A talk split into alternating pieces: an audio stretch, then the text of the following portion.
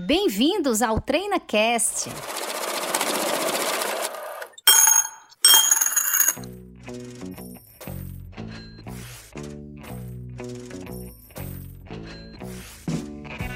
Olá, ouvinte do TreinaCast. Eu me chamo Paula Fradique, sou diretora de operações da Treinacom Negócios Empresariais. Seja muito bem-vinda a mais um episódio do TreinaCast.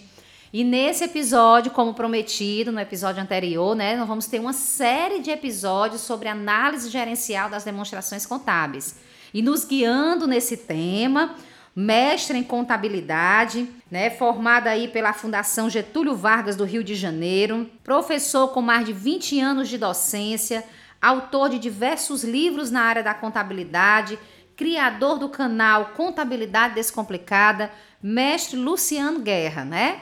E junto com o Luciano Guerra, o CBO aqui da Treinacom, administrador de empresa, técnica em contabilidade, com especialização em finança, Clemilson Ramos. Então, esses são os nossos convidados para tratar com a gente desse tema tão interessante que são as análises gerenciais das demonstrações contábeis.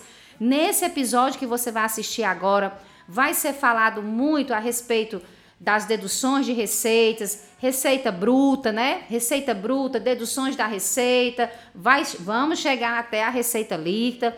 Trataremos também dos custos, do resultado bruto e muito mais. Então, não sai daí, fica com a gente, fica aqui nesse, nesse episódio até o final, que o assunto está muito interessante.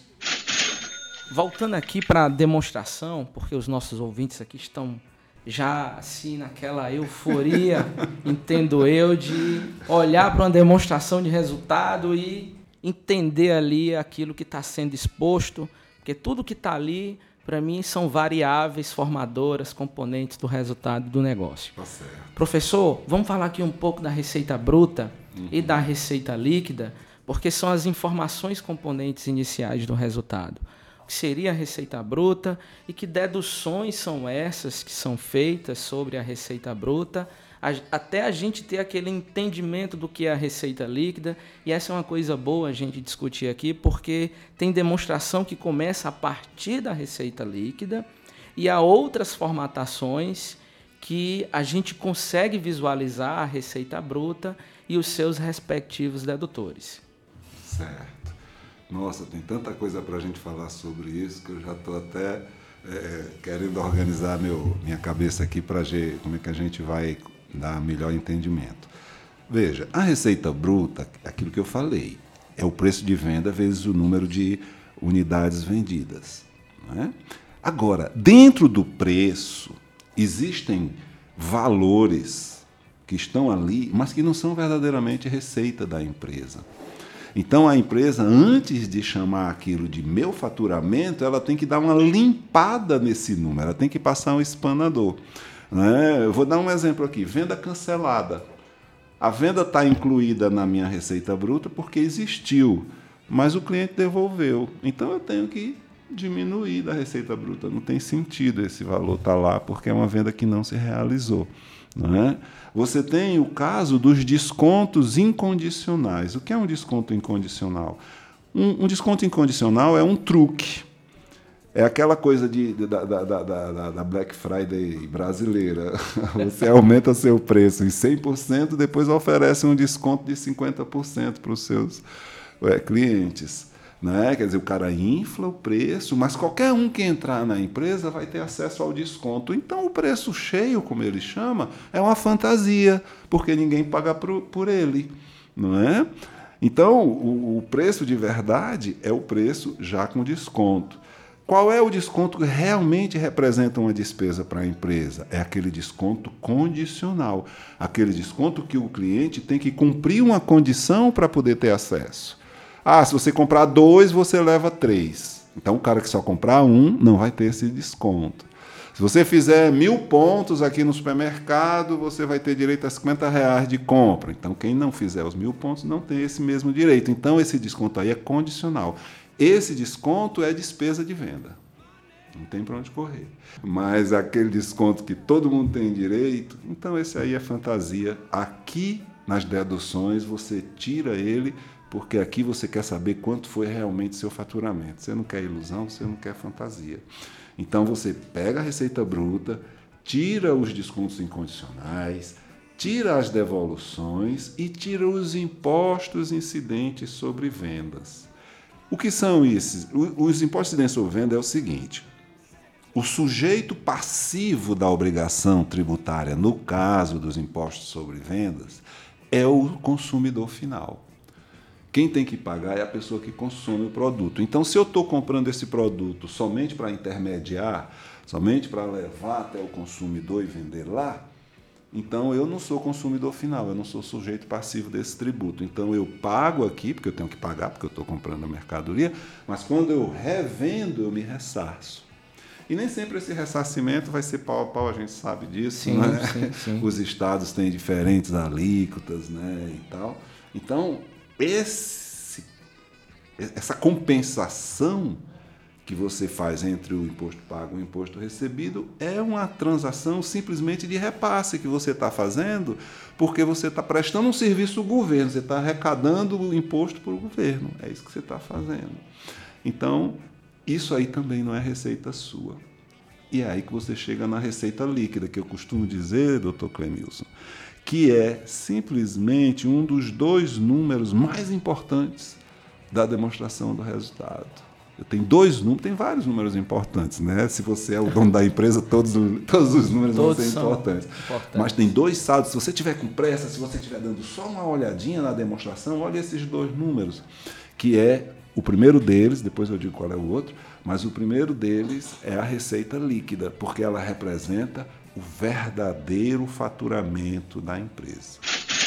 Perfeito demais a explanação.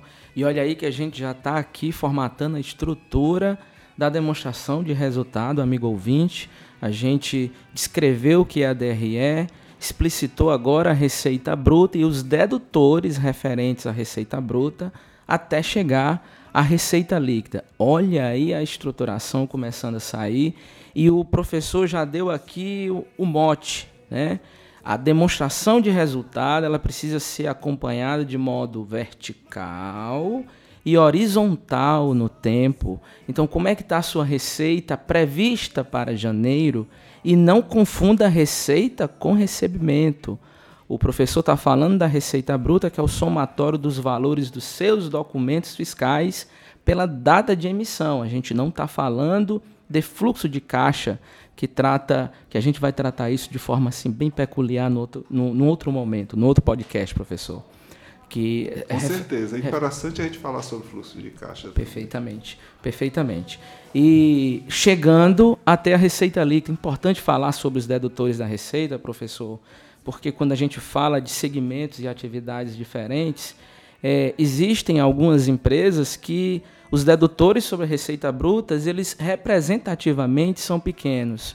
Mas quando a gente fala numa indústria produtora, que tem ali o IPI, o ICMS, o PIS e a COFINS, há, há indústrias de atividades onde esses dedutores da receita bruta chegam aí até 40% com relação, ao, com relação à receita bruta e aí é onde realmente se evidencia a receita líquida, onde é de fato a, a empresa vai se apropriar daquele valor referente à sua comercialização.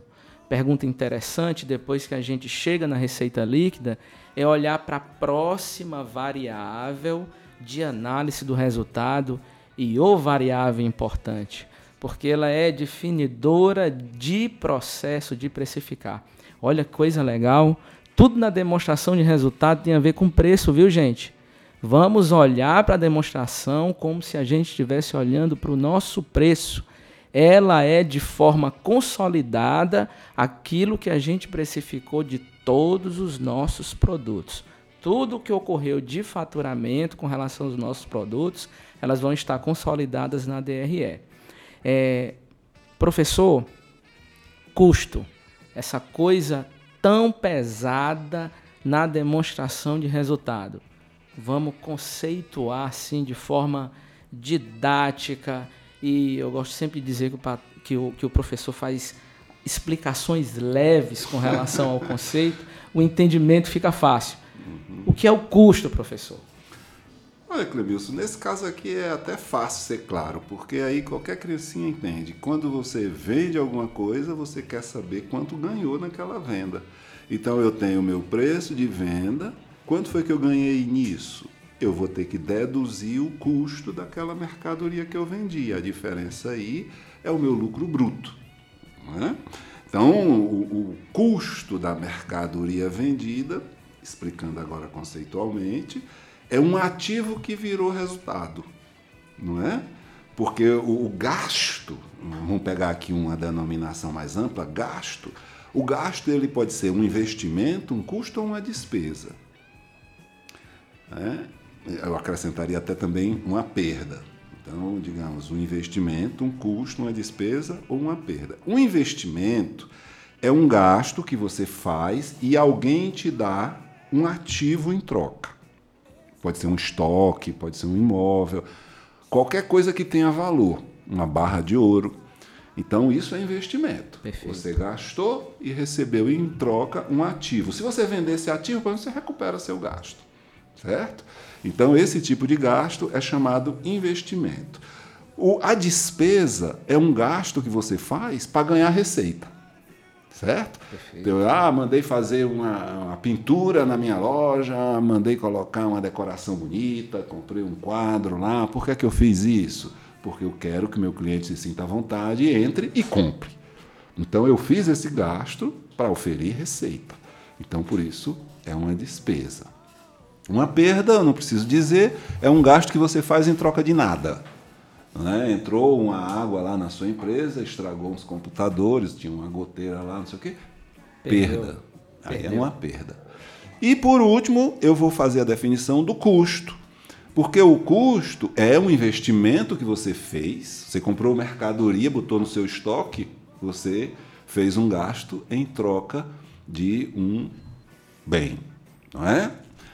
Quando você vender esse bem, você vai querer comparar o que você gastou nele com o que você ganhou. É isso que a demonstração do resultado vai te mostrar.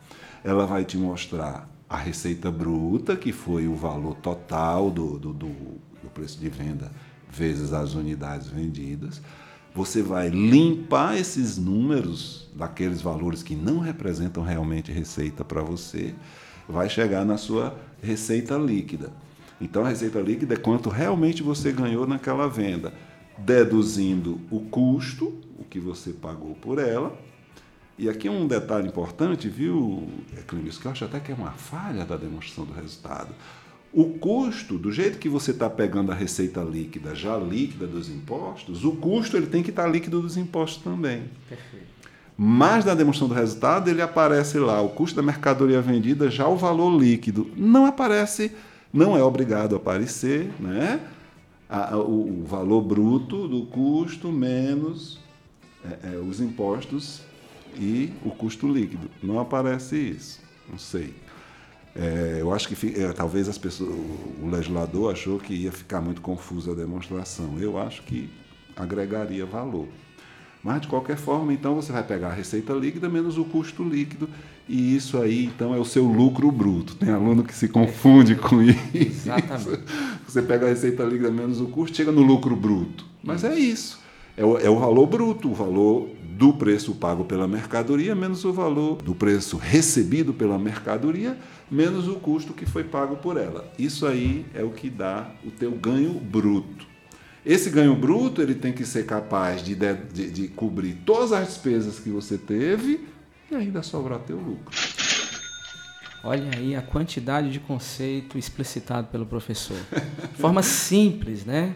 Tirou fornecedor da receita, a gente chega no resultado bruto, no lucro bruto. Olha, simples, direto. Às vezes a gente vê em sala de aula alguns, alguns questionamentos a respeito do assunto, do que é o resultado bruto, do que é o resultado líquido, mas esse resultado bruto, ele é de fundamental importância, principalmente para direcionar aqui aquilo que a gente chama de processo de precificação.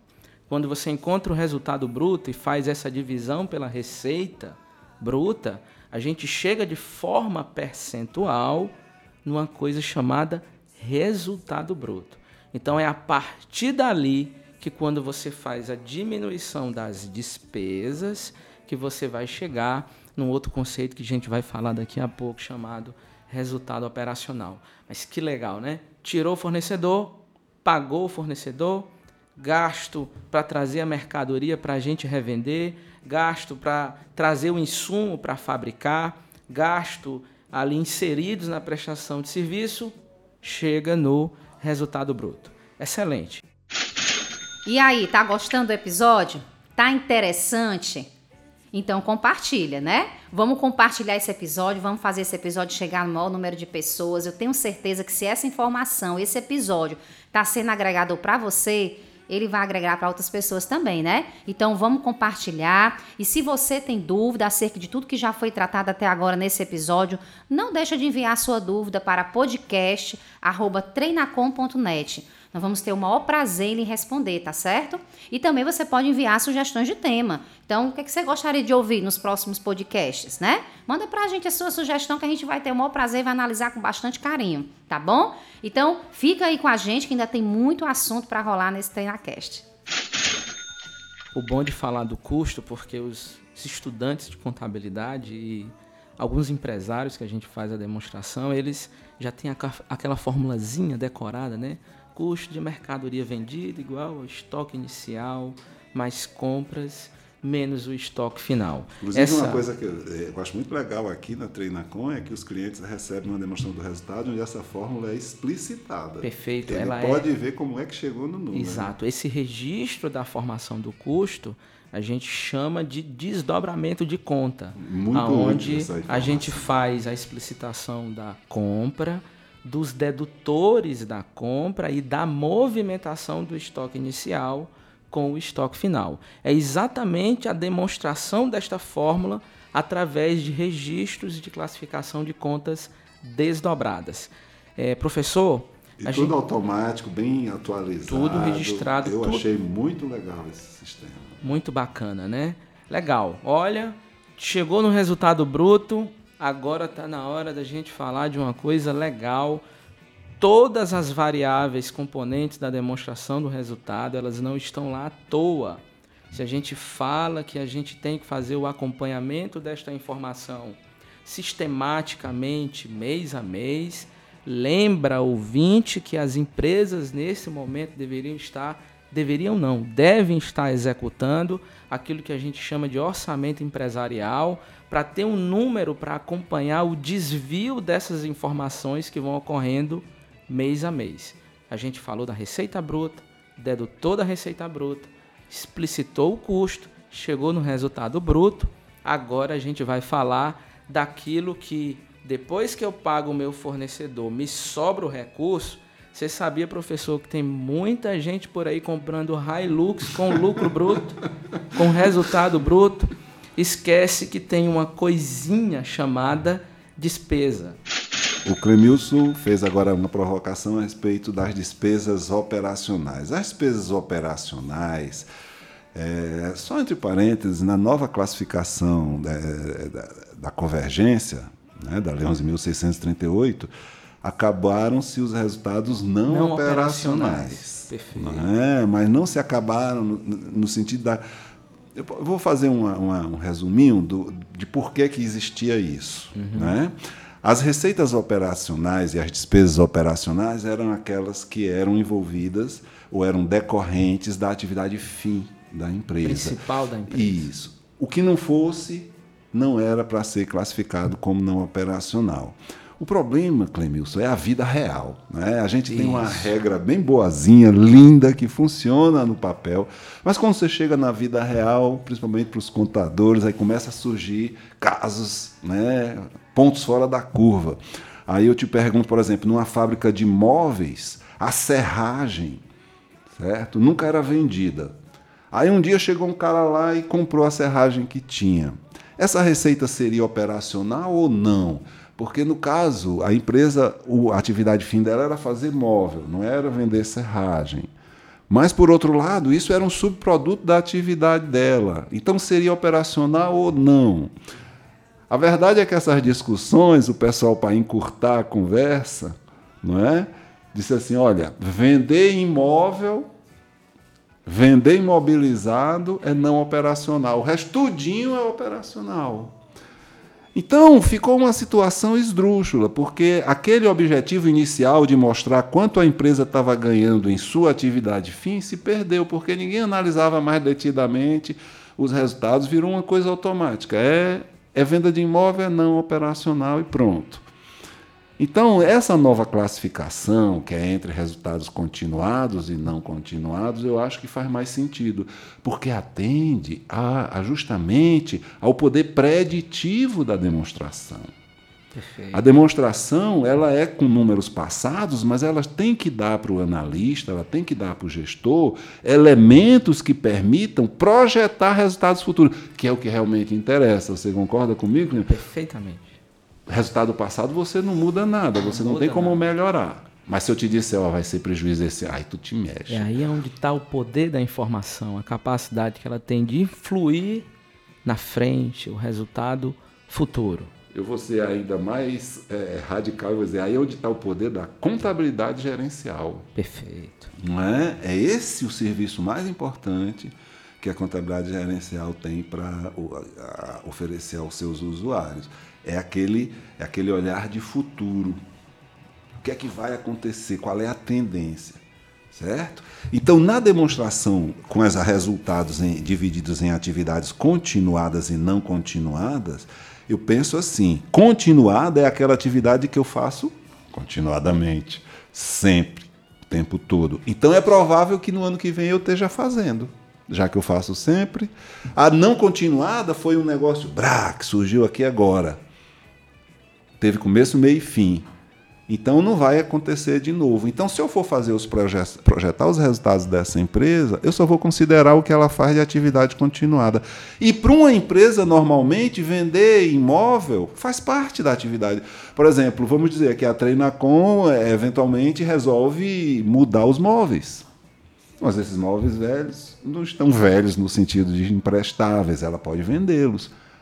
Mas, ah, mas a atividade dela é uma atividade de contabilidade. Ela, é, se vai vender imóvel, é, é, fora da atividade, deveria ser não operação. Não, faz parte da atividade dela. Ela tá, é uma empresa que está constantemente se modernizando, se melhorando, crescendo. Então, esse tipo de troca vai existir sempre.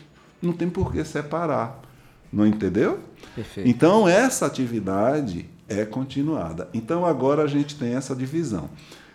Dentro da, das despesas operacionais, você vai ter as despesas com vendas, que é qualquer coisa que você gastar no esforço de venda, certo? É propaganda, brinde para o cliente, certo? Descontos condicionais, tá? A despesa administrativa, que eu chamo assim de grande balaio, porque você. eu não sei onde botar isso, bota na administrativa, né? Que é tudo que é necessário para manter a empresa funcionando. Funcionando. E dentro das, das despesas operacionais desse modelo de demonstração, você vai ter também as despesas de depreciação e de amortização. Né? Que aí, eu, num contexto assim de análise de custos, são números que eu acho que nem influenciam tanto, porque se o cliente disser, ah, eu queria muito baixar a minha despesa de depreciação, ah, então venda dos imóveis. Entendeu? Não, não faz é. ah, vamos cortar, né, como uma despesa de luz, por exemplo, ah, vamos fazer aqui um racionamento de energia para gastar menos. Com a depreciação, esse raciocínio não se aplica. Exatamente. E o ideal é que quando a gente vá fazer a análise da despesa, daquele gasto que realmente a gente precisa ter para realizar a venda, o faturamento, que o seja feito da forma mais racional possível. E aí é onde está o efeito bom de se analisar a despesa pela demonstração de resultado. Porque se você fez de forma antecipada uma previsão de folha de pagamento ou de gasto com energia de um percentual com relação à sua receita, se futuramente isso desvia muito, tem que lhe chamar a atenção. Será que realmente aquele desvio foi para realmente atender o fim da despesa, que é gerar uma receita proveniente? Porque não faz sentido você gastar é, em, em operações comerciais, professor, se você não tiver uma expectativa de realizar venda, né? Isso não faz sentido, porque senão você vai ter prejuízo, o dinheiro vai sair e ele não vai retornar. É uma troca de ativo como se fosse uma perda, como bem foi explicitado aqui pelo professor. Chegamos ao final de mais um episódio do seu TreinaCast. Eu queria agradecer imensamente a sua audiência. Muito obrigada por ter estado conosco até o final desse episódio. Né? Tenho certeza de que o episódio contribuiu bastante. Então vamos compartilhar, né? Eu lhe peço, compartilhe esse episódio, vamos fazer esse episódio chegar aí no maior número de pessoas. Obrigada pela sua audiência e não esquecem, são uma série de episódios e nós vamos ter mais uma, um episódio dessa série que vamos falar, concluir sobre as análises gerenciais da demonstração contábil. Então, fica com a gente no próximo TreinaCast, na próxima quinta-feira, a partir do meio dia, tá certo? Espero você. Até mais. Tchau, tchau.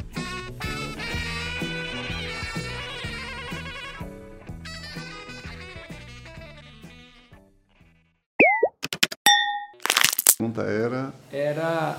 Sobre as despesas Sobre opera... as despesas operacionais. Perfeito, eu vou começar a dar essa. Isso, censura. exatamente. Não bote lá no finzinho, não, viu? Tem coisa que eu... eu... Treina Cast.